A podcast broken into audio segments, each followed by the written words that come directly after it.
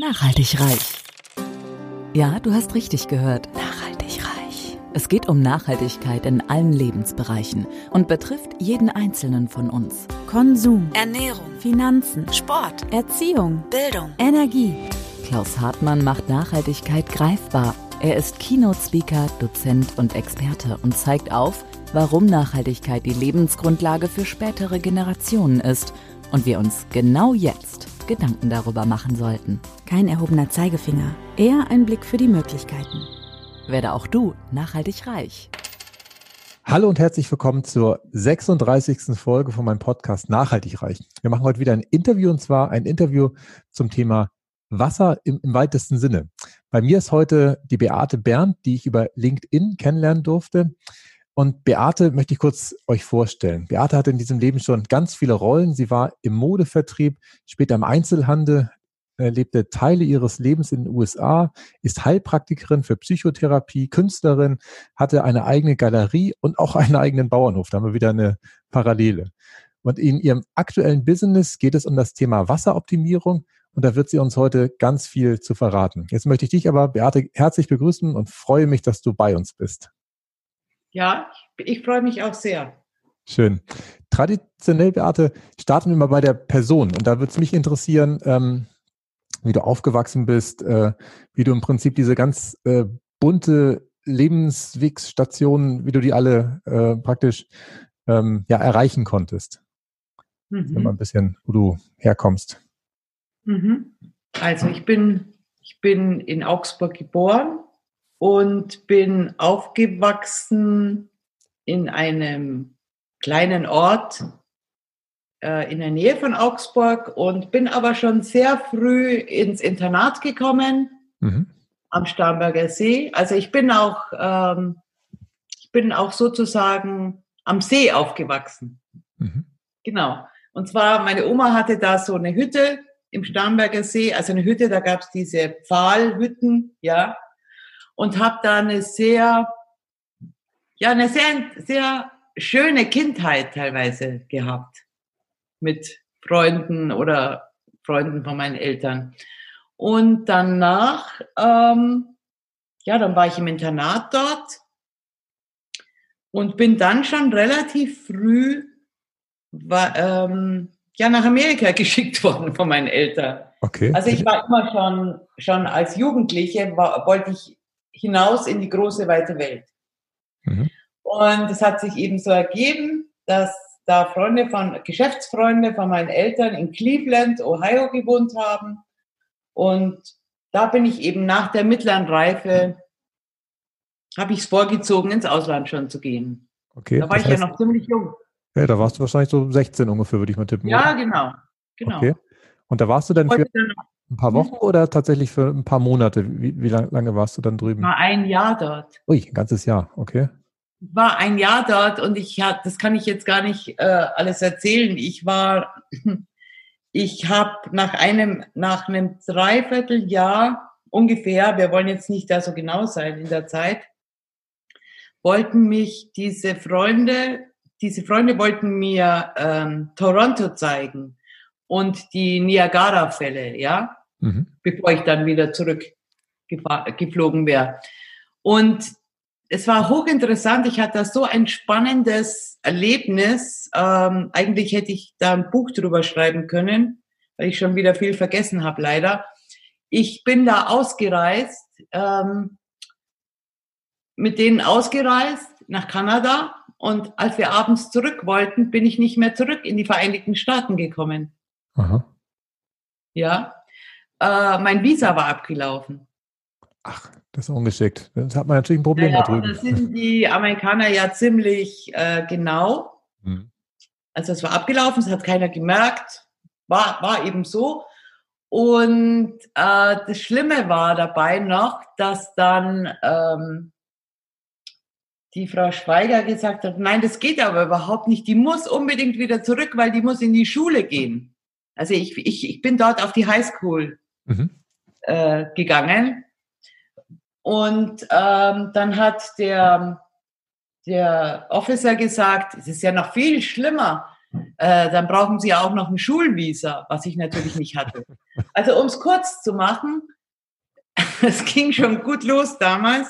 Also ich bin nicht mehr zurückgekommen. Ich war sozusagen im Niemandsland, bin jeden Tag da auf die, aufs Konsulat gegangen. Die haben versucht, mir alle möglichen Papiere zu verschaffen von Amerika aus. Und die mussten mich also sozusagen eine Woche lang alleine zurücklassen, weil ich nicht mehr in die Vereinigten Staaten gekommen bin. Wo hast du denn übernachtet? Hast du in der Botschaft geschlafen oder, oder, oder wie hast du da genächtigt? Nein, das war der Witz. Die haben mir dann ähm, da, ähm, die haben mich da in, in, in einem Hotel zurückgelassen. Wir dachten, es dauert nur ein, zwei Tage. Und letztendlich, also ich hatte nichts dabei, ja, nur das, was ich anhatte. Oh. Und ich habe dann im Hotel eines, eine Servicekraft kennengelernt, mit der ich mich befreundet habe. Ich weiß gar nicht mehr, wie sie heißt. Leider muss ich drüber nachdenken mal. Und die hat mich dann mit nach Hause genommen. Um es kurz zu machen, es war, es war, ich bin jeden Tag äh, mit Papieren beschäftigt gewesen. Ich hatte kein Geld. Ich hatte nichts als das, wie ich eingereist war.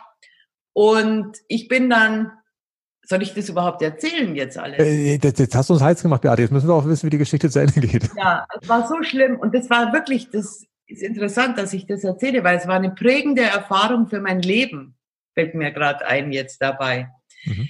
Ich, ähm, also ich konnte machen, was ich wollte. Ich habe diese Papiere nicht hergekriegt. Ich konnte nicht mehr einreisen. Ich konnte nicht nach Deutschland zurückfliegen. Ich hatte kein Geld. Es war ganz, ganz schwierig alles so. Und in meiner Verzweiflung habe ich dann gesagt, okay, also mir wurde dann ein Flugticket irgendwie virtuell geschickt. Ich weiß gar nicht mehr, wie es war. Und ich habe mir dann gedacht, so, ich fahre jetzt zum Flughafen und versuche mit meinem Pass durchzukommen, weil vielleicht kontrollieren die mich ja gar nicht so genau, ja. Mhm. Also es war wirklich nach einer Woche äh, ein sehr spannender Moment und ich gehe da durch, er schaut sich meinen Pass an, dieser Officer, und sagt, es tut mir fürchterlich leid, aber ich kann Sie nicht durchlassen.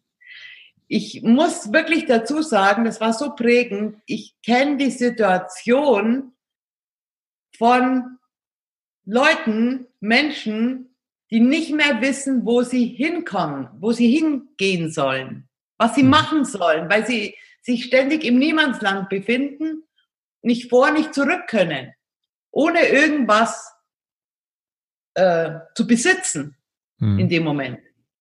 Ja, ich habe, ich, ich wusste nicht mehr, was ich tun soll. Ich bin rausgegangen in diesen Wartebereich und ich habe mir gedacht, wenn mich jetzt jemand, das war wirklich, das war mein Gedanke, wenn jetzt jemand ähm, mit der Pistole auf mich halten würde, dann würde ich sagen, drück ab.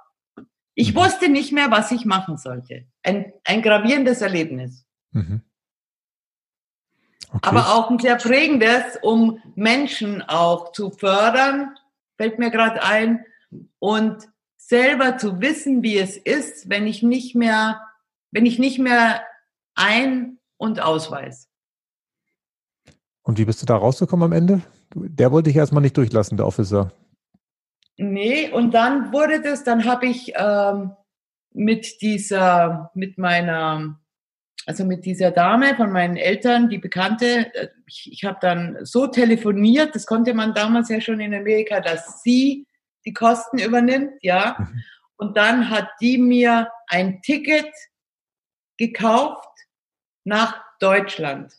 Mhm. Direkt nach Deutschland. Also ich bin nie mehr, also ich war auf einem Ausflug nach den Niagara-Fällen für einen Tag und ich war dann da eine Woche oder ich, ich glaube, ich war sogar auch zwei Wochen, ich weiß es nicht mehr. Und ich musste dann vom Flughafen weg, kurzfristig, äh, zwei Stunden später bin ich nach Deutschland geflogen. Und diese, diese Freundin von meinen Eltern hat meine Mutter nachts angerufen, Zeitunterschied, ja, hm. und hat gesagt, du, die Beate kommt jetzt gleich ähm, ihr müsst die abholen, die sitzt im Flieger nach Deutschland. Cool. Also ich muss zugeben, ich habe so eine ähnliche Geschichte auch schon mal erlebt. Deswegen wollte ich sie auch hören und auch in vollen Einzelheiten, weil ich habe ja mein Auslandssemester in Mexiko gemacht. Da war ich schon ein bisschen älter als du. Da war ich zwei, vier, 22 war ich da. Und wie, wie bitte? Jetzt klingelt gleich jemand an der Türe. Okay. So, Was auch das ist, da? dann, wenn er wirklich klingelt oder äh, was von dir will, dann gehst du kurz hin. Ich erzähle, gerade. Ich sehe die gerade hier kommen. dann machen wir gleich kurz Pause. Geh kurz hin, Beate, und dann machen wir gleich weiter. ich kann mal den Lückenfüller hier machen. Beate ist schon ganz äh, hektisch die ganze Zeit, weil sie ja heute ihre erste äh, Interviewsituation hat für einen Podcast und deswegen sich schon ganz viele Gedanken gemacht, gemacht hat, was alles schief gehen kann. Ähm, sie musste schon ihren Gärtner nach Hause schicken, der um halb zwei da stand und den Rasen mähen wollte, der natürlich äh, einen riesen Rabatz gemacht hätte und äh, dann natürlich nicht geeignet gewesen wäre, heute äh, dem Podcast beizuwohnen. Im Hintergrund äh, war ihre Waschmaschine schon am Schleudern, was äh, auch äh, unheimliche, äh, in ihren Augen unheimliche Geräusche gemacht hat weswegen sie dachte, dass die Aufnahme nicht funktionieren kann. Ich habe aber ja hier meine Headsets auf, also die, die es bei YouTube sehen, äh, merken auch, dass man das, äh, dass ich alles hören kann. Und jetzt, so wie es natürlich sein musste, war Beate natürlich noch mal an der Tür und hat kurz aufgemacht. Ich habe gerade erzählt, Beate, dass heute alles zusammenkommt und du ja ähm, dich schon so gut vorbereitet hast auf dein erstes Interview. Aber jetzt möchte ich dir gerne noch meine Geschichte kurz erzählen, weil ich konnte so mitfiebern. Weil als ich da angekommen bin in Mexiko, wir waren zu dritt, wir waren drei deutsche Studenten, wir, also ich war nicht alleine.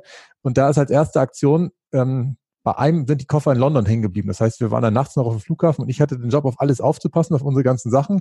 Wir waren nämlich schon raus aus dem Sicherheitsbereich und waren schon in diesem öffentlichen Bereich ungeschickterweise. Ich hatte alle zehn Koffer gefühlt im Blick. Nur meine Laptop-Tasche, wo ja mein Reisepass und alles drin war und mein Visum, das hatte ich zwischen meine Beine geklemmt, weil ich dachte, da ist am sichersten, da geht ja nichts verloren. Und als dann Mhm. die anderen Jungs wiederkamen und sie das geklärt hatten, dass die Koffer wirklich äh, in London sind und er einen Fuffi dafür bekommt, dass er sich neue Sachen kaufen kann, dann haben wir alles aufgenommen und dann fiel mir auf, dass meine Laptop-Tasche leider nicht mehr da war. Und da war wirklich der Reisepass drin. Und auch da könnte ich jetzt eine ähnlich, ähnlich lange Geschichte erzählen, wie wir nachts noch stundenlang da bei dem Polizisten versucht haben, irgendwas zu erwirken, der aber nur mit uns seine. Deutschkenntnisse äh, ausprobieren wollte. Und ich hatte genau die gleiche Situation nach dreieinhalb Monaten, als ich wieder nach Hause fliegen wollte. Ich war extra bei der deutschen Botschaft, hatte mir so ein Blatt Papier geben lassen, dass ich Deutscher bin und auch wieder das darf. Und ich hatte größte Probleme, ausreisen zu dürfen, weil ich nämlich in so ein Hinterzimmerchen da gebeten worden bin bei der Ausreise mit so einem mexikanischen Polizist, der natürlich, der wollte Geld von mir haben, der wollte irgendwie nochmal schnell hier 50 oder 100 Euro oder ein paar Pesos verdienen. Mhm. Und ich war nicht bereit, ihm letzt, mein letztes Geld, ich glaube, ich hatte auch gar nichts mehr äh, zu geben. Mhm. Und am Ende hat er so ein Formular aus so einer Schublade gezogen, wo er meinte, so, das ist die einzige Chance, wie du jetzt heute hier ausreisen kannst. Du musst unterschreiben, dass du in diesem Leben nie wieder nach Mexiko einreist. Dann lasse ich dich gehen.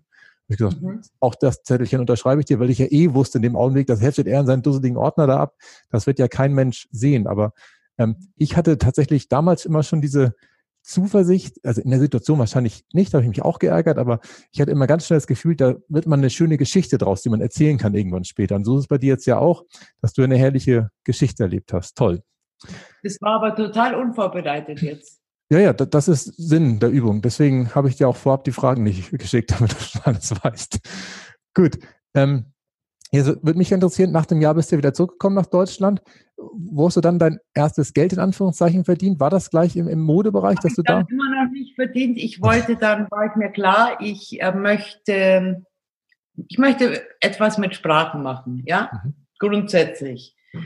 Dann hatte ich die Gelegenheit, ähm, dass ich ein Jahr habe ich in Paris gewohnt, war da auf der Alliance Française Mhm. und auch habe Kurse an der Sorbonne belegt, habe auch äh, Wirtschafts-, Englisch gemacht und so weiter.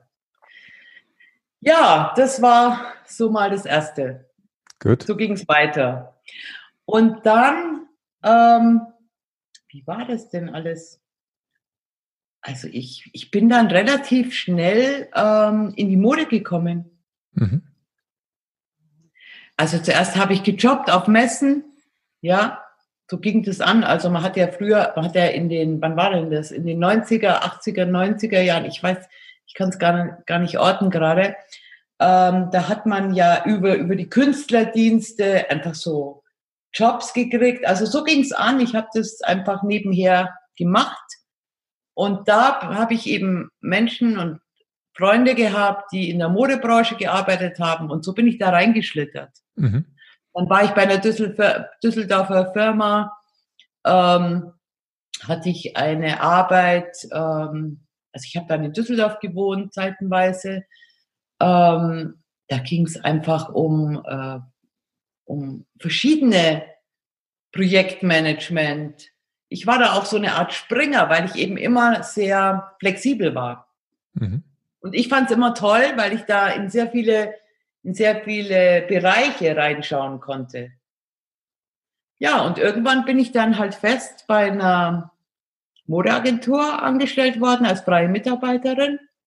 Und da war ich eben in München im Showroom oder in Düsseldorf. Also ja, so war das. Und das habe ich jahrelang gemacht und habe mit wirklich ganz tollen äh, Geschäften gearbeitet in Deutschland. Die gibt's teilweise gar nicht mehr, die ganz hochwertigen, ich möchte sie jetzt gar nicht erwähnen. Das ist egal. Und das macht, bitte? Mir ist das egal. Also wir haben jetzt hier kein Werbeverbot oder sowas. Wir können erzählen, was wir wollen. Ja, ist egal. Aber, aber auf jeden Fall, auf jeden Fall war es einfach eine spannende Zeit. Und ähm, da lernt man halt unheimlich viel in der Kommunikation mit Menschen, ja, ähm, ja, ich fand's, ich denke, ich habe auch eine gewisse Offenheit, äh, die natürlich, die natürlich zu mir gehört, ja, aber weil ich einfach schon so viel mit Menschen kommuniziert habe. Mhm. Was ich noch lernen muss, ist vielleicht weniger zu reden. Ja gut, dann stelle ich mal eine Frage, Beate, damit du das gleich anfangen kannst zu lernen. Ähm, ich, das war ja im Prinzip, das Modefeld war ja ein großes Thema in deinem Leben und dann hast du irgendwann gesagt, okay, dann ist es die Kunst, die praktisch dich auch noch herausfordert, weil ein paar Jahre später hast du ja tatsächlich, warst ja selber künstlerisch aktiv und hast dann ja auch ähm, den Schritt gewagt, noch ein eigenes Atelier zu öffnen, nachdem du praktisch auch verschiedene Stationen in der Modebranche ähm, gesehen hattest. Also ich war im Grunde genommen bin ich immer schon war ich immer schon mit der Kunst äh, unterwegs. Ich habe mit elf Jahren, als ich in diesem Internat war, äh, hat dieser Zeichenlehrer, wollte mit meinen Eltern sprechen, weil er gesagt hat, da ist ein, da ist ein Talent, das muss man fördern unbedingt. Der hat im Murnauer Moos immer wunderschöne Aquarelle gemalt und hat mich da eben, also ich habe dann Malstunden gekriegt und für meine Eltern war das nichts, womit man überhaupt in dieser Zeit damals, war es nicht, war, also es war nichts, wo man Geld damit verdient hat, ja. Mhm. Das war ja damals so eine brotlose Kunst. Also das wurde überhaupt nicht gefördert. Und weil dieser, dieser Zeichenlehrer war ein, ein extrem, äh, wie soll ich sagen, extrovertierter Mensch. Also er war, er hatte ein schwarzes, bodenlanges Cape, das er sich ständig hier um die Schultern geschwungen hat, mhm. hatte ein Lederbarett, hatte einen Ziegenbart, der hat auch äh, Herr Zickisch geheißen, ja. Und er hatte nur einen Arm vom Krieg her. Und ähm, er hat mir irgendwie Angst gemacht, weil ich war in jungen Jahren eher so eine verträumte, ich sage mal ein bisschen verhuscht, ja. Und ich habe dann, bin irgendwann nicht mehr hingegangen. Und meine Eltern, denen ist es, glaube ich, gar nicht aufgefallen, dass ich da nicht mehr hingehe. Also da hat sich keiner gekümmert. Und somit ist dieses Talent ähm, nicht so vielleicht gefördert worden, wie man es hätte machen können. Auf der anderen Seite war ich immer, immer wieder in Phasen meines Lebens äh, sehr autodidaktisch unterwegs. Mhm. Und das ist ja auch ganz interessant, ja, weil man wird nicht verbogen, man macht sein man, man ähm, malt aus sich selber raus, ohne irgendwelche, ohne irgendwelche Dinge aufzuoktriert zu bekommen. Mhm. Man macht es so, man macht es so, sondern für mich ist heute noch Kunst eine sehr, eine seelische Sache auch. Ja, okay. es kommt ja aus, das ist ja was sehr ähm, Emotionales auch. Mhm. Das heißt, wo man sich selber darstellt, wo man selber im Prinzip sich. Ja, man, man, man malt ja auch, äh, man gibt ja ganz viel von sich, was man zeigt dann. Mhm. Ja? Und da war ich auch immer ganz anders mit meinen Bildern, auch heute noch. Ähm, ich glaube, ich bin jetzt schon ein bisschen auch so ein Verkaufstyp, ja. Also ich kann ganz gut verkaufen, Aber ich hatte da immer Hemmungen, weil es ist immer was von mir, was ich da so gezeigt habe. Ich konnte das nicht groß promoten. Und das ist, und deswegen ist es umso interessanter, was du angesprochen hast, dass ich dann später eine Galerie in Augsburg eröffnet habe. Mhm. Da wollte ich übrigens, das war eine Lebensphase, da wollte ich, da wollte ich, da habe ich diese Räume entdeckt, wunderschöne Räume und wollte da meine eigenen Bilder reinhängen. Ich wollte das mieten, wollte meine eigenen Bilder reinhängen und im Endeffekt habe ich dann aus dem Anspruch aus meinem Leben, was ich vorher geführt habe im Vertrieb, wollte ich natürlich mehr daraus machen, wollte Künstler fördern. Also da war ich mir selber zu wenig. Mhm.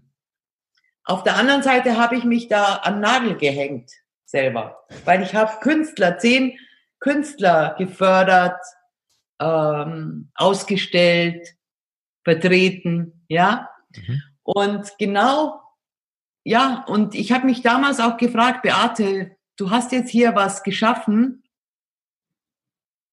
was ja angesehen ähm, mit, also ich habe das fünf Jahre lang gemacht, du hast hier was geschaffen.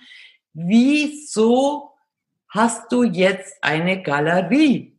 Ich habe mich da so vorgefunden. Warum hast du jetzt diese Galerie geschaffen? Weil es geht ja darum, da spannt sich jetzt der Bogen zu dem, was ich vorher erzählt habe. Künstler können ganz schlecht ihre eigenen Kunstwerke verkaufen. Mhm. Aber nachdem ich im, jahrelang im Vertrieb war und selber Künstlerin bin und war, habe ich da wieder so einen Bogen schlagen können. Mhm.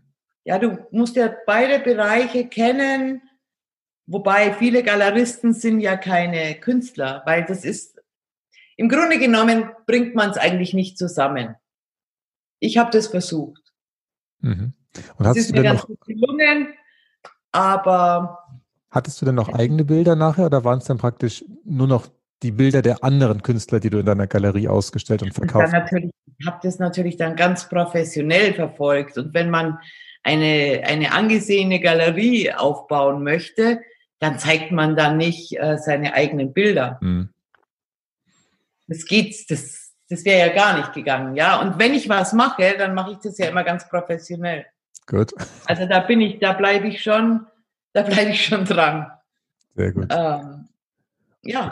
Aber dann hast du da ja auch irgendwann erkannt und da erinnere ich auch die Geschichte, du hast ja zwischenzeitlich dir noch einen Bauernhof gekauft und dann ist es dir irgendwann wie, du hast es formuliert, äh, wie, wie Schuppen von den Augen gefallen, dass äh, du noch was anderes machen möchtest und die, war, die nicht alles ist.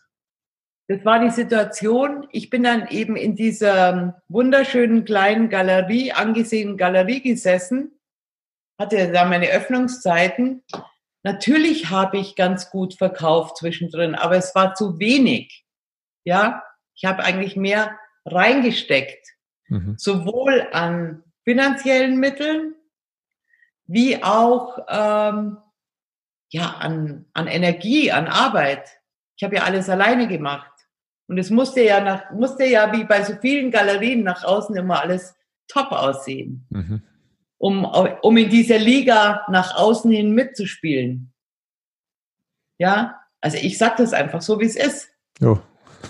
So ist, so, so, so ist die, so ist der Kunstbetrieb läuft im Moment sehr stark so, immer noch, denke ich mir, ja. Und ähm, ja, und dann war ich in dieser Galerie. Ich hatte natürlich äh, Termine, ähm, aber ansonsten saß ich in der Galerie und habe gewartet, bis da jemand reinkommt. Mhm. Und für einen Menschen wie mich, der schon so viel im Leben gemacht hat und so aktiv war in den Firmen und Unternehmen, auch mit Mitarbeitern, ja, äh, Mitarbeiter geführt hat. Ich habe mich, ich habe mich zu Tode gelangweilt. Aber eben, wie gesagt, ich komme aus so einer Unternehmerfamilie und bei uns war es immer so, wenn man was anfängt, so das war dieses, das sind so diese alten Grundsätze, die kennst du sicher auch, vielleicht aus deiner Familie oder kennen viele. Wenn man was macht, wenn man was anfängt, dann macht man das auch fertig. Richtig. So, und irgendwann irgendwann saß ich auf, hatte ich in der Zwischenzeit meinen Bauernhof gekauft. Also es ist kein Bauernhof, der, äh, der, wie sagt man, bewirtschaftet wird. Mhm. Es ist einfach mein Haus mit den alten Gebäuden. Und ähm, dann war ich eben auf meinem Aufsitzmäher gesessen an einem wunderschönen Sommertag. Und dann habe ich mir gedacht, oh, jetzt, jetzt musst du, jetzt bist du schon viel zu spät, du musst unbedingt in, in, in die Galerie zu, zu den Öffnungszeiten. Und dann habe ich mir gedacht, um Gottes Willen, jetzt muss ich da hin, jetzt muss ich mich schick machen. Es, ach, ich habe viel Wichtigeres zu tun hier in der Natur. Mhm. Ja, und dann habe ich mir wirklich Gedanken gemacht, weil ich mir das erste Mal im Leben, also das erste Mal in dieser Zeit gedacht habe, Beate, das ist nicht das, was du weitermachen willst.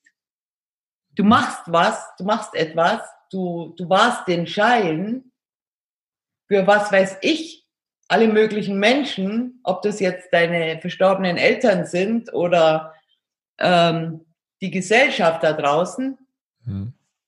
äh, mach dein Ding. Ja, so kam das eben, dass ich dann irgendwann zum Überlegen kam und dann habe ich mich entschlossen, dass ich diese Galerie aufgebe.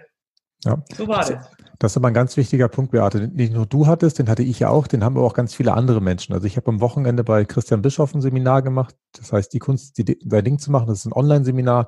Da waren mehrere tausend Menschen beisammen, die auch alle an diesem Punkt stehen, sich überlegen, Mensch, was ist es? Also man muss es erstmal herausfinden und, und wie komme ich denn da hin? Also mhm. ganz spannender Punkt. Jetzt bin ich auch gespannt, wie du dann diesen Schritt hinbekommen hast, äh, weiterzukommen. Wobei, bevor wir da weitergehen, ich weiß ja, wo es dann hingeht, würde ich einmal die Frage einschieben, was der Begriff Nachhaltigkeit für dich bedeutet. Du hast gerade eben schon angedeutet, du hast viel Wichtigeres in der Natur zu tun, als in die Galerie zu gehen. Was sind denn die, ähm, die Bilder oder die Sachen, die dir zum Begriff Nachhaltigkeit einfallen? Mir fällt immer dieser Wald ein, wo man nur so viel ernten sollte, wie nachwächst, damit auch folgende Generationen den noch nutzen können, indem sie drin spazieren gehen oder vielleicht auch selber was ernten können. Was ist das, wo du als erstes dran denkst? Also, als du jetzt gerade erklärt hast, äh, ich denke sofort wie ich zum Beispiel diesen, diesen Hof hier gekauft habe. Da wurde mir das sehr bewusst und es ist mir auch sehr nah jeden Tag, dass ich ähm, diesen Hof im Endeffekt wollte ich den erhalten. Der sollte, ähm, die Immobilienmaklerin hat mir gesagt, Sie müssen sich jetzt entscheiden, weil das wird alles abgerissen, da ist ein Bauträger dran. Mhm. Ja, und dann habe ich mir gedacht, nein, das ist meiner, das wird nicht abgerissen. Diese wunderschöne, dieser alte Teil da hinten und so, das geht überhaupt nicht, ja. Und ich habe festgestellt, ich bin ja eine sehr moderne, offene, also ich gehe, bei mir geht es um Zukunft, mhm. was ich beruflich mache, ja, was ich da auf die Beine stelle mit den Menschen, mit meinen Partnern, und so weiter. Aber ich habe festgestellt, ich bin so eine Bewahrerin. Also Dinge, ähm, nicht nur alte Dinge zu bewahren, sondern Kultur zu bewahren, ähm, Dinge, die, die, die werthaltig sind. Mhm. Ja, eben, das ist für mich Nachhaltigkeit zu bewahren und trotzdem weiterzudenken, mhm. weiterzugehen, also in die Zukunft. Also ein Freund von mir hat mal gesagt, das fand ich klasse. Ich hätte am liebsten, wie hat er gesagt, ich hätte am liebsten ein Strohhaus. Gibt es ja so ganz tolle Modelle, ja. Ähm, Stroh oder Reddach? Aus Stroh Aha. oder aus Hanf, ja, gibt es wirklich ganz interessante Modelle. Ähm, alle, die da Architekten und so weiter, die da mit Nachhaltigkeit unterwegs sind, die kennen diese Dinge. Also er hat gesagt, ich hätte gerne ein Strohhaus und hätte dann vor meinem Strohhaus gerne ein Raumschiff stehen. also das ist für mich, ist mir jetzt gerade eingefallen, das ist ja auch sowas, ja. Auf der einen Seite diese Dinge, die, die es wert sind, die Sinn machen, die nachhaltig sind, zu bewahren, aber trotzdem nicht festzuhalten, sondern in die Zukunft zu gehen, weil ich kann nicht, wenn ich diese Dinge nicht bewahre, wenn wir nicht Dinge bewahren, die, die das wert sind, die Sinn machen, die nachhaltig sind, dann können wir ja nicht weitergehen. Stimmt. Also es gehört zusammen. Und gerade im Baubereich gibt es ja tatsächlich so ein paar Bausünden, in Anführungszeichen. Gerade die Herstellung von Zement ist ja sehr CO2-intensiv. Ich habe noch die Zahl im Kopf, das hatte mir ein Kollege letztes Wochenende gesagt. Es wird ja tatsächlich durch die Herstellung von Zement doppelt so viel CO2 emittiert weltweit, wie wir durch äh, Flugverkehr entstehen lassen. Und das ist militärisch und zivil zusammen. Also es sind Riesenmengen, die dabei entstehen. Und die Art und Weise, wie wir wohnen, hat einen großen Einfluss auf die Art und Weise, wie wir unsere natürlichen Lebensgrundlagen erhalten. Du weißt auch, dass ähm, für diesen Beton, also ich bin jetzt kein Bau, äh, ähm, Profi. Also ich, Profi, genau. Aber du weißt durch diesen Beton, es wird äh, wahnsinnig, ich glaube, es wird, es, es werden die Strände, es wird Strände, es wird, es wird Sand abgebaut dafür. Es ist ganz, ganz schlimm, was da passiert. Ja gut, in Norddeutschland ist es ja üblich, dass man ähm, in der Regel den Mutterboden wegschiebt, dann den äh, Kies da rausbaggert. Das gibt es an vielen Stellen. Also wir haben auch einige Flächen, wo dann später der Mutterboden wieder raufgefüllt wurde.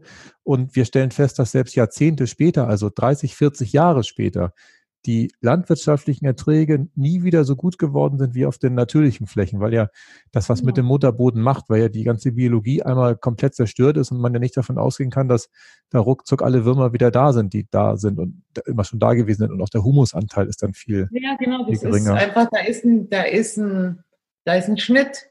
Ja. Das kann man nicht. Aber ich habe eigentlich was anderes gemeint, Klaus. Ja, dann schieß mal los. Das, für mich geht es um Werte erhalten. Mhm. Es, also du bist jetzt mehr auf diese Baubranche äh, übergeschwappt gerade. Da bin ich vom Bauernhof jetzt hingekommen, ja, richtig. Ja, mir, mir ging's, wenn ich, wenn ich, wenn ich sag, eine, ich, ich bin eine Bewahrerin, dann heißt es nicht, irgendwas festzuhalten, was keinen Sinn mehr macht, sondern Werte also ich meine geistig jetzt, ich bin auf so einer geistigen Ebene, so. ja. Mhm. Fest, ähm, also, also Dinge, die es wert sind zu bewahren, auch Werte wertzuschätzen, äh, Kulturen zu, zu erhalten. Mhm. Also eben, du weißt ja, im Umweltschutz, es hilft ja nichts, wenn man ähm, Kulturen ähm, mit irgendwas vollfüttert, sondern es muss ja aus sich selber raus wieder entstehen. Wie mhm. heißt der Spruch? Ähm, da gibt's ja ganz viele. Einer ähm, ähm, gibt den Menschen keinen, keinen Fisch, sondern lehre sie zu fischen. Ja. Diese Dinge. Das kann ich gut nachvollziehen. Also für die, die das bei YouTube sehen, ich habe hier eine Fliege bei mir im Keller, die permanent auf mich rumfliegt und ab und zu mal auf der Nase landet. Aber auch meine Werte erlauben es mir nicht, sie platt zu hauen, sondern auch sie darf weitermachen. Und ich werde, glaube ich, nachher mal das Fenster aufmachen, dass sie vielleicht mal raus. Was heißt das? Was heißt das, Klaus, auf einer analogen Ebene? Auf einer, das auf einer analogen. immer was hier durch den Kopf schwört vielleicht oder was? Ja, vielleicht kann das, das sein, ja. Das kann gut sein. Was auch immer. Die war aber gestern schon da. Ich habe gestern auch ähm, ein Podcast-Interview morgens geführt und ich dachte ja, so eine Stubenfliege, die, äh, fliegt ja immer woanders hin, aber die, der gefällt das hier im Keller so gut, obwohl hier kein Leben ist ansonsten. Also hier ist gefühlt eine Pflanze, die hier steht, ansonsten hatte ich hier nicht viel Spaß, aber äh, anderes Thema. Beate, lass uns mal ähm, auf das kommen, was du heute machst. Du machst ja tatsächlich, ähm, du bist ja im Network Marketing aktiv und bei euch geht es ja darum, Leitungswasser zu optimieren. Das ist, glaube ich, etwas, was viele Menschen noch nicht kennen. Ich muss zugeben, ich habe es durch dich jetzt kennengelernt. Ich habe es auch durch, ähm, durch mindestens eine andere Person noch kennengelernt, die ich hoffentlich auch noch äh, äh, im Podcast hier interviewen darf. Ähm, ich bin ja auch leidenschaftlicher Leitungswassertrinker. Die Geschichte kennen meine Podcast-Hörer, dass seit ähm, der ersten Stillzeit von unserem Sohn, die mittlerweile auch acht Jahre her ist, ich nur noch Leitungswasser trinke, weil damals die Hebamme gesagt hat, wenn man Blubberwasser trinkt, also irgendwie ähm, Sprudelwasser, das sorgt dafür, dass die Verdauung des Kindes nicht so äh, gut geht, weil durch die Muttermilch tatsächlich ein Teil der Kohlensäure mit übertragen wird und die dann ganz große Verdauungsprobleme bekommen. Das habe ich mir beibehalten. Seitdem ähm, trinke ich auch nur noch Leitungswasser und das kann man aber noch besser machen.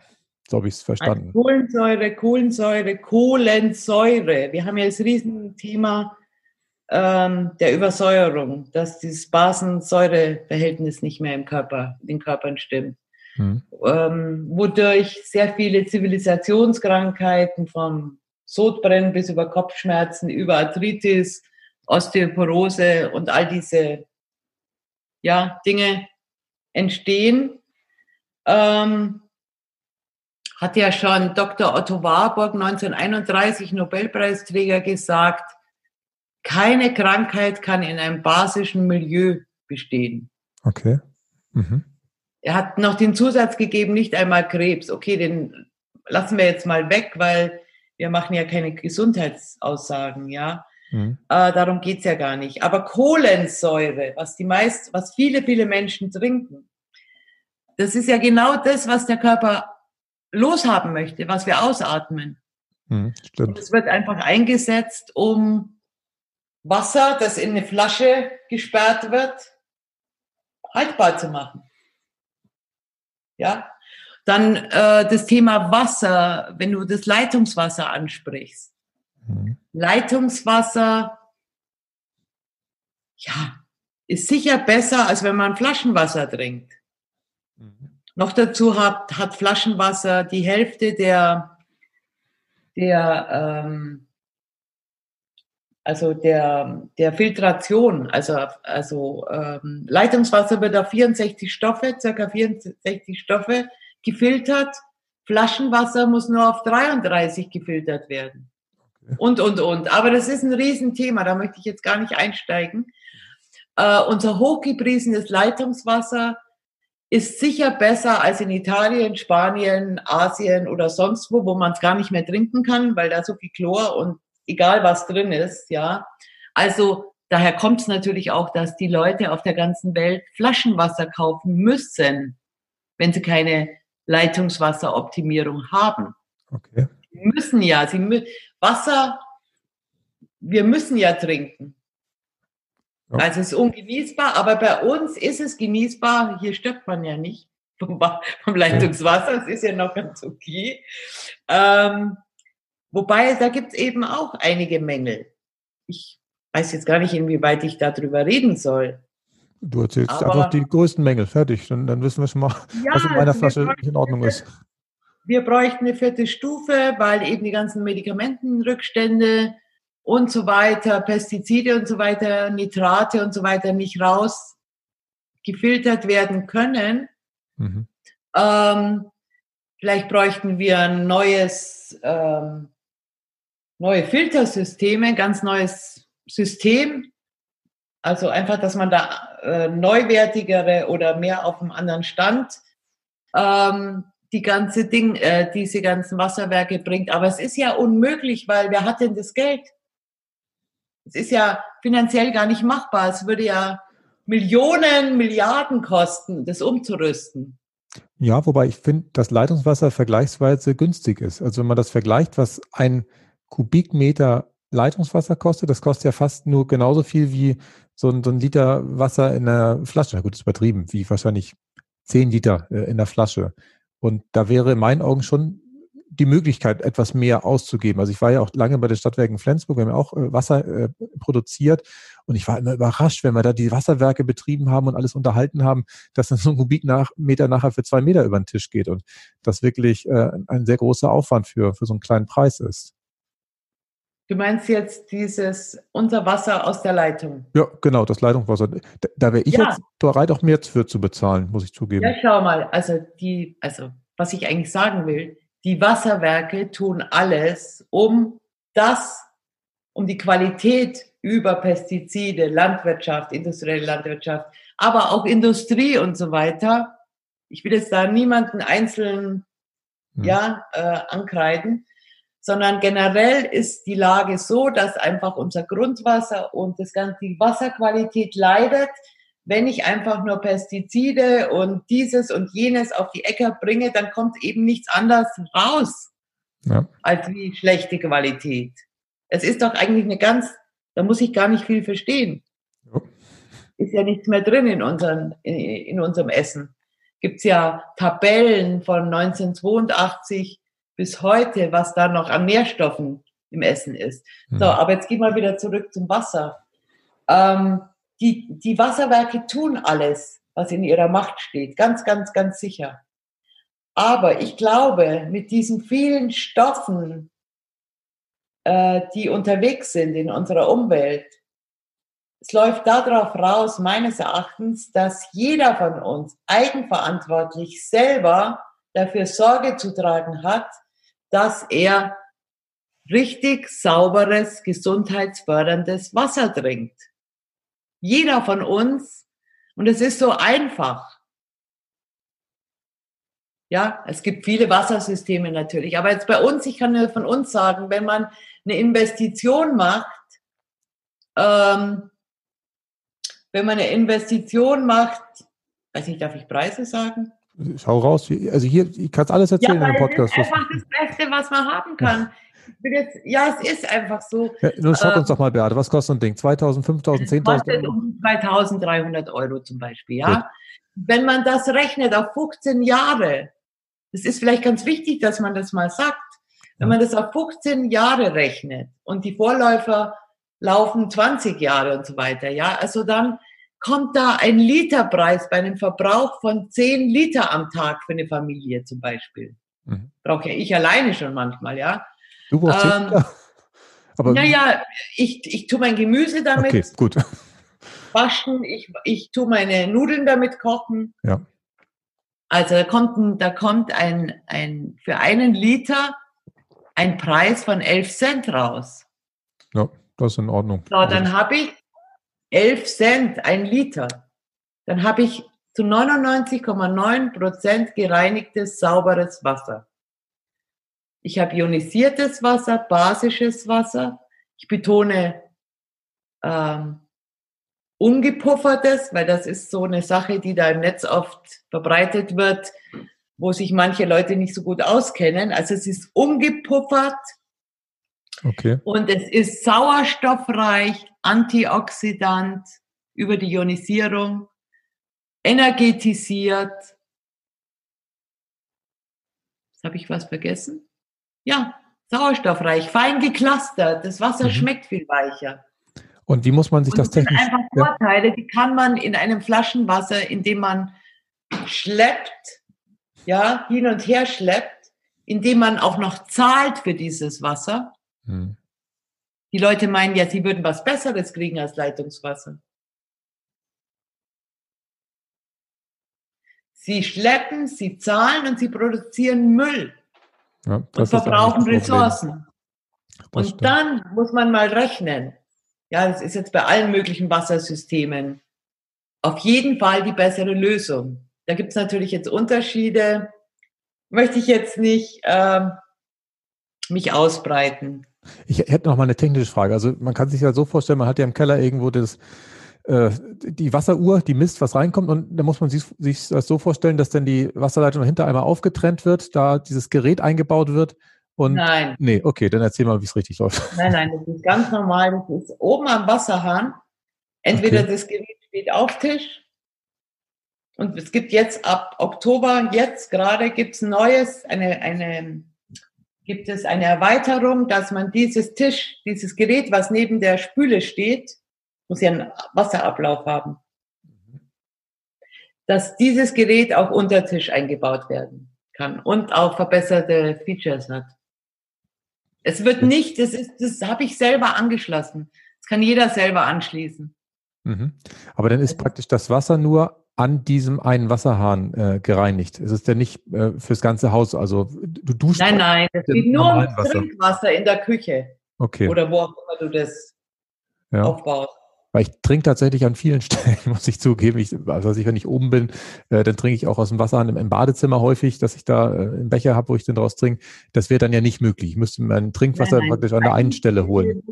Genau. Und dann hast du dein, dein zu 99,9 Prozent sauberes Wasser, hast dieses basische Wasser und was einfach ganz viele, ja, das ist ein Thema für sich jetzt. Da kann ich, glaube ich, gar nicht so viel drüber erzählen, ja. was das alles macht. Und braucht das denn noch irgendwelche Additive, dass man da irgendwas äh, reintun muss, nachfüllen muss? Oder kauft man das Gerät einmal für diese 2300 Euro und dann steht das da 15 Jahre? Wir müssen halt nach, halben, nach einem halben Jahr, wir haben zwei Filter, weil zwei Filter sind, also die Filtration bei einem Ionisierer ist extrem wichtig und da darf man nicht sparen. Mhm. Also es gibt Ionisierer von 1200 bis 4500 Euro. Mhm. Ja, und man darf, aber die meisten Laien, die sich damit noch nie beschäftigt haben, wissen ja nichts über das Innenleben eines Ionisierers. Mhm.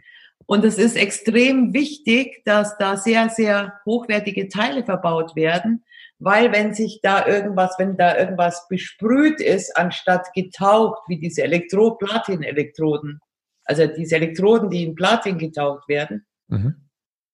Bei uns wird getaucht. Es gibt viele Geräte, da wird es besprüht und durch unser kalkiges Wasser ähm, gehen da Teile ab. Die schwirren dann im Gerät, einfach erklärt. Mhm. Rum, ja. Und dann kann sich, können sich die Schadstoffe durch solche Gegebenheiten verstärken. Mhm. Also man muss da wirklich was Hochwertiges haben.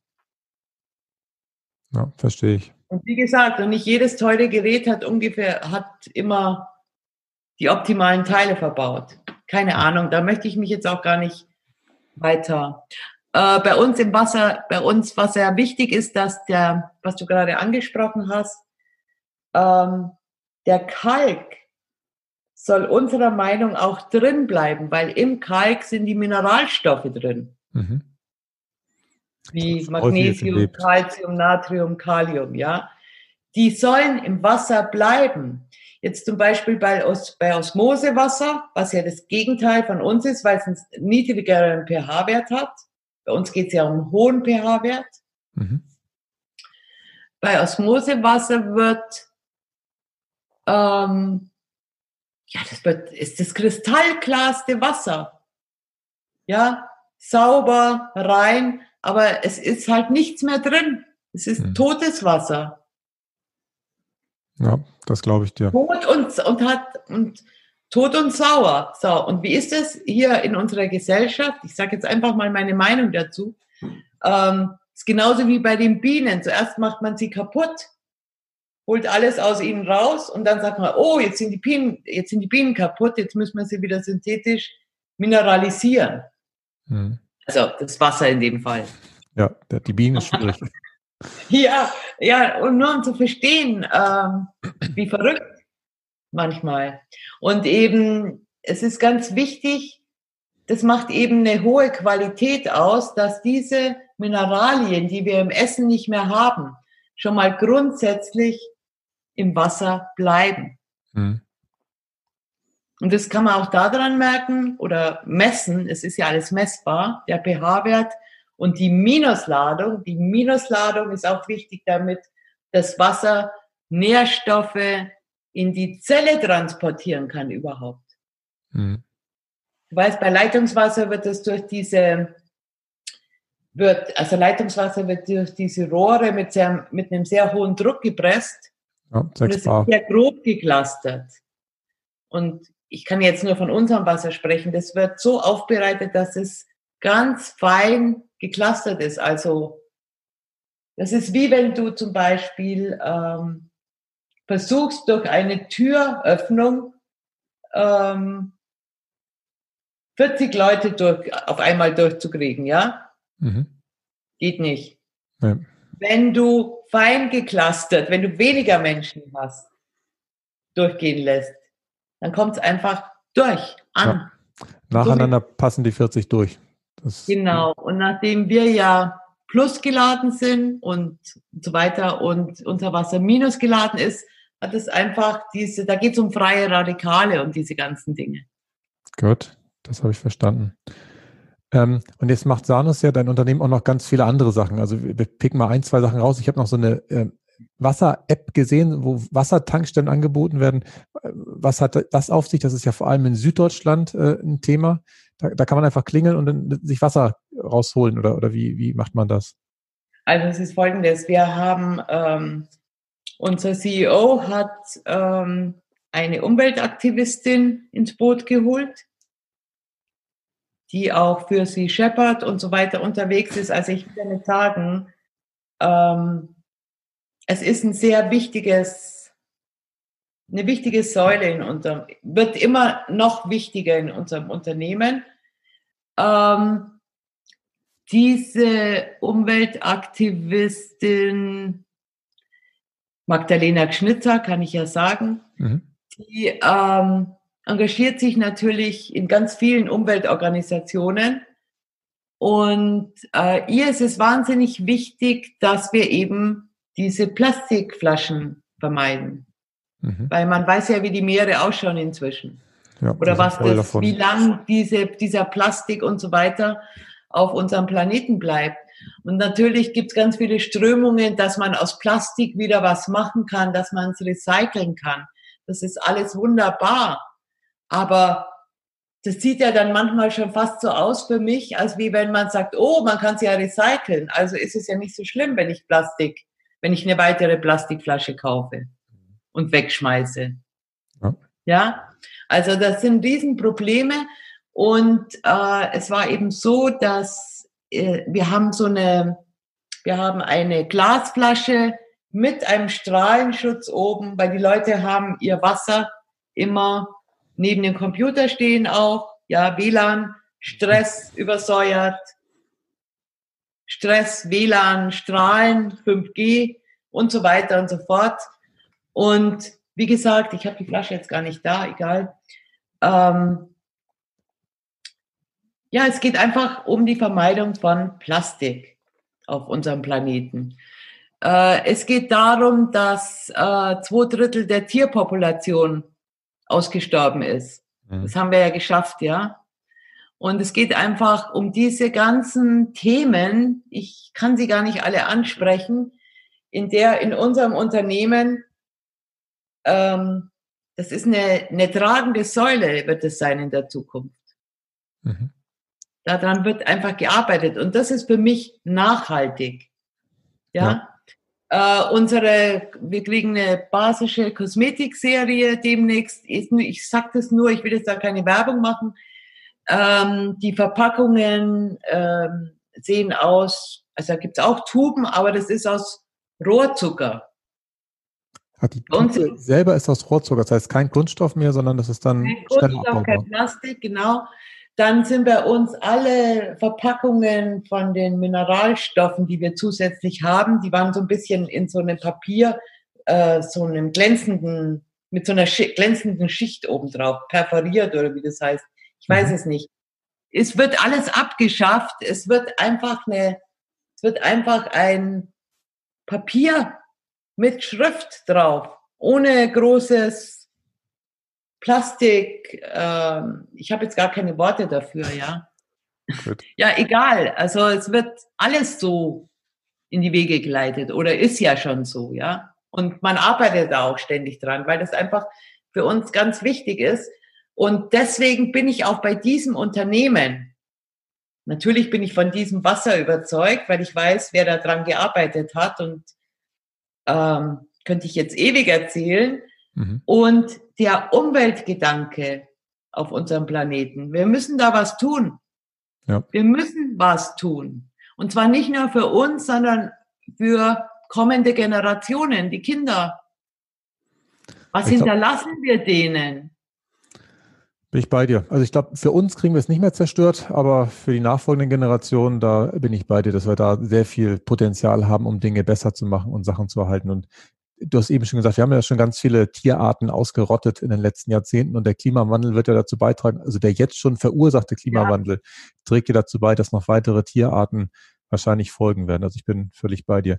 Mir ist eben noch eine Frage gekommen, wo du das Wasser nochmal erwähnt hattest. Hast du bei dir dann, seitdem du das Wasser trinkst, eine Veränderung festgestellt, dass, was weiß ich, nicht mehr krank, vitaler oder irgendwie, hast also, du da also irgendwas gemerkt? Also ich kann nur sagen, also ich kenne viele Leute, die irgendwas immer irgendwas hatten oder haben. Ich hatte immer Probleme 15 Jahre lang mit Sodbrennen. Mhm. Ja, ich bin sehr magenempfindlich, war ich immer schon.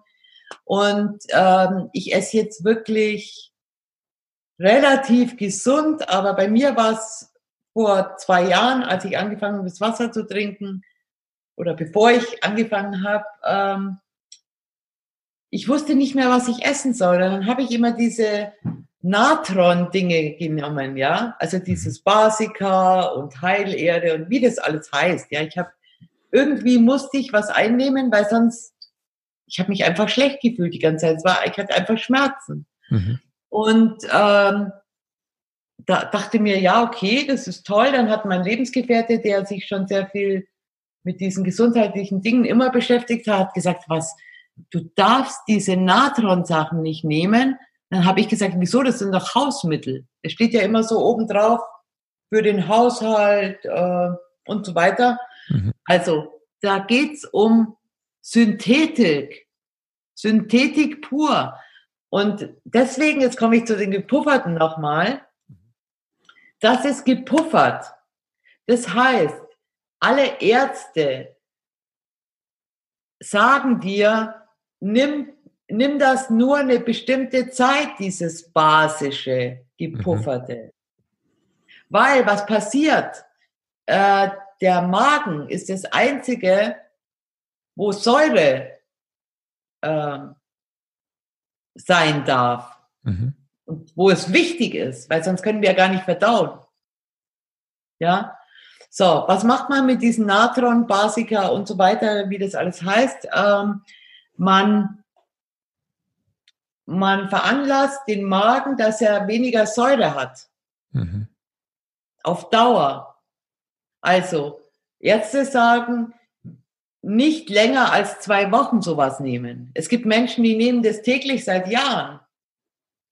Und daraus entstehen natürlich Stoffwechsel, Zivilisationskrankheiten und so weiter. Also ist ein breites Feld, ja.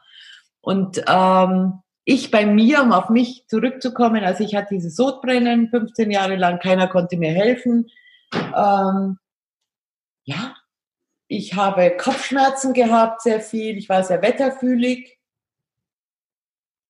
und habe dann, äh, als ich mir dieses Gerät geleistet habe und eben auch bei einer, ähm, schon im Network mit einer Nahrungsergänzungsmittel Unternehmen, mit einem Nahrungsergänzungsmittelunternehmen zu tun hatte oder das eingenommen habe, die Vitalstoffe, habe ich mir gesagt, so, jetzt hast du dieses Wasser, jetzt möchte ich doch mal sehen, was mit dem Wasser, mit dem basischen Wasser, wenn ich das trinke, was da passiert. Mhm. Und ich habe vier Wochen dieses Wasser getrunken und alle anderen Dinge weggelassen. Mhm. Keine Vitalstoffe, nichts, nur das Wasser getrunken. Und es war einfach so, ich habe nach drei, vier Wochen keine Beschwerden mehr gehabt. Sehr gut. Es war, ich fand es, das hat mich fasziniert. Dachte mir, mein Gott, Wasser, das richtige Wasser, das ist doch genial. Ja, ja Wasser Leute, wird tatsächlich unterschätzt, weil ja, Wasser ist ja so natürlich und wird wahrscheinlich deswegen so oft unterschätzt, weil man ja denkt, man muss sich ja zu, zum Ernähren irgendwie durch Feststoffe äh, ernähren, aber wir bestehen ja zu 70 Prozent aus Wasser und es ist ja einfach das wichtigste Lebensmittel. Ja, und das gefällt mir auch, auch die Erde zu 70 Prozent. Wasser genau. wird immer knapper. Also da geht es mir nicht nur bei uns, bei uns im Unternehmen, geht es mir nicht nur um, um Trinkwasser, was ja schon sehr wichtig, ein wichtiges Thema ist, sondern es geht um diese globale Sache, das Thema Wasser. Elementar. Wir werden, wir haben ja jetzt schon ein Problem und wir werden viel mehr Probleme kriegen. Und ich denke mir, dieses ähm, Thema Trinkwasser, Umwelt, das geht ja alles ineinander rein, das vernetzt sich ja. Mhm. Und ich finde, das ist halt für mich, wir haben auch so eine Karaffe, mit einem wahnsinnig tollen Filter. Ähm, wenn jemand nicht so viel Geld hat oder eben gerade für den, für den Weltmarkt, ja, denn nicht jeder kann sich so einen Ionisierer leisten. Ja. Und da betreibt man mit einer Karaffe und zwei Filtern, die damit geliefert werden. Das sind vier Monate, muss ich kein, keine Plastikflaschen kaufen. Mhm. Das sind drei Paletten. Drei Paletten. Okay, wie, wie meinst du drei ja? Paletten? So drei Paletten Plastik. Okay. Plastikflaschen eigentlich. Mhm. Muss man sich mal vorstellen. So, und dann spare ich Geld und ich, und ich tu, ich mache aktiven Umweltschutz damit. Das sind so kleine Dinge. Wir reden ja so viel, Facebook, LinkedIn, wir reden ja immer von, von ähm, Umweltschonen, ja. Aber man muss halt einfach anfangen mit solchen genialen, lösungsorientierten Ansätzen. Ja. Das sind ja alles nur Ansätze. Aber wenn es jeder machen würde, ja, da passiert es natürlich, weil wir da sehr zukunftsweisend sind, kann es natürlich schon passieren, dass einer wie du, der was gegen Network hat, sagt, du willst mir ja nur was verkaufen.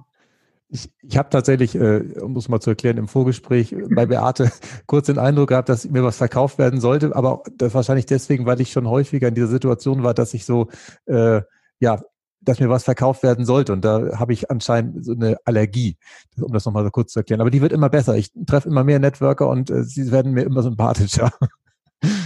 Ja, wenn du dann noch die richtig, die richtig coolen, netten kennenlernst und nicht die, die dir wirklich was ständig aufs Auge drücken wollen, dann ist doch alles super.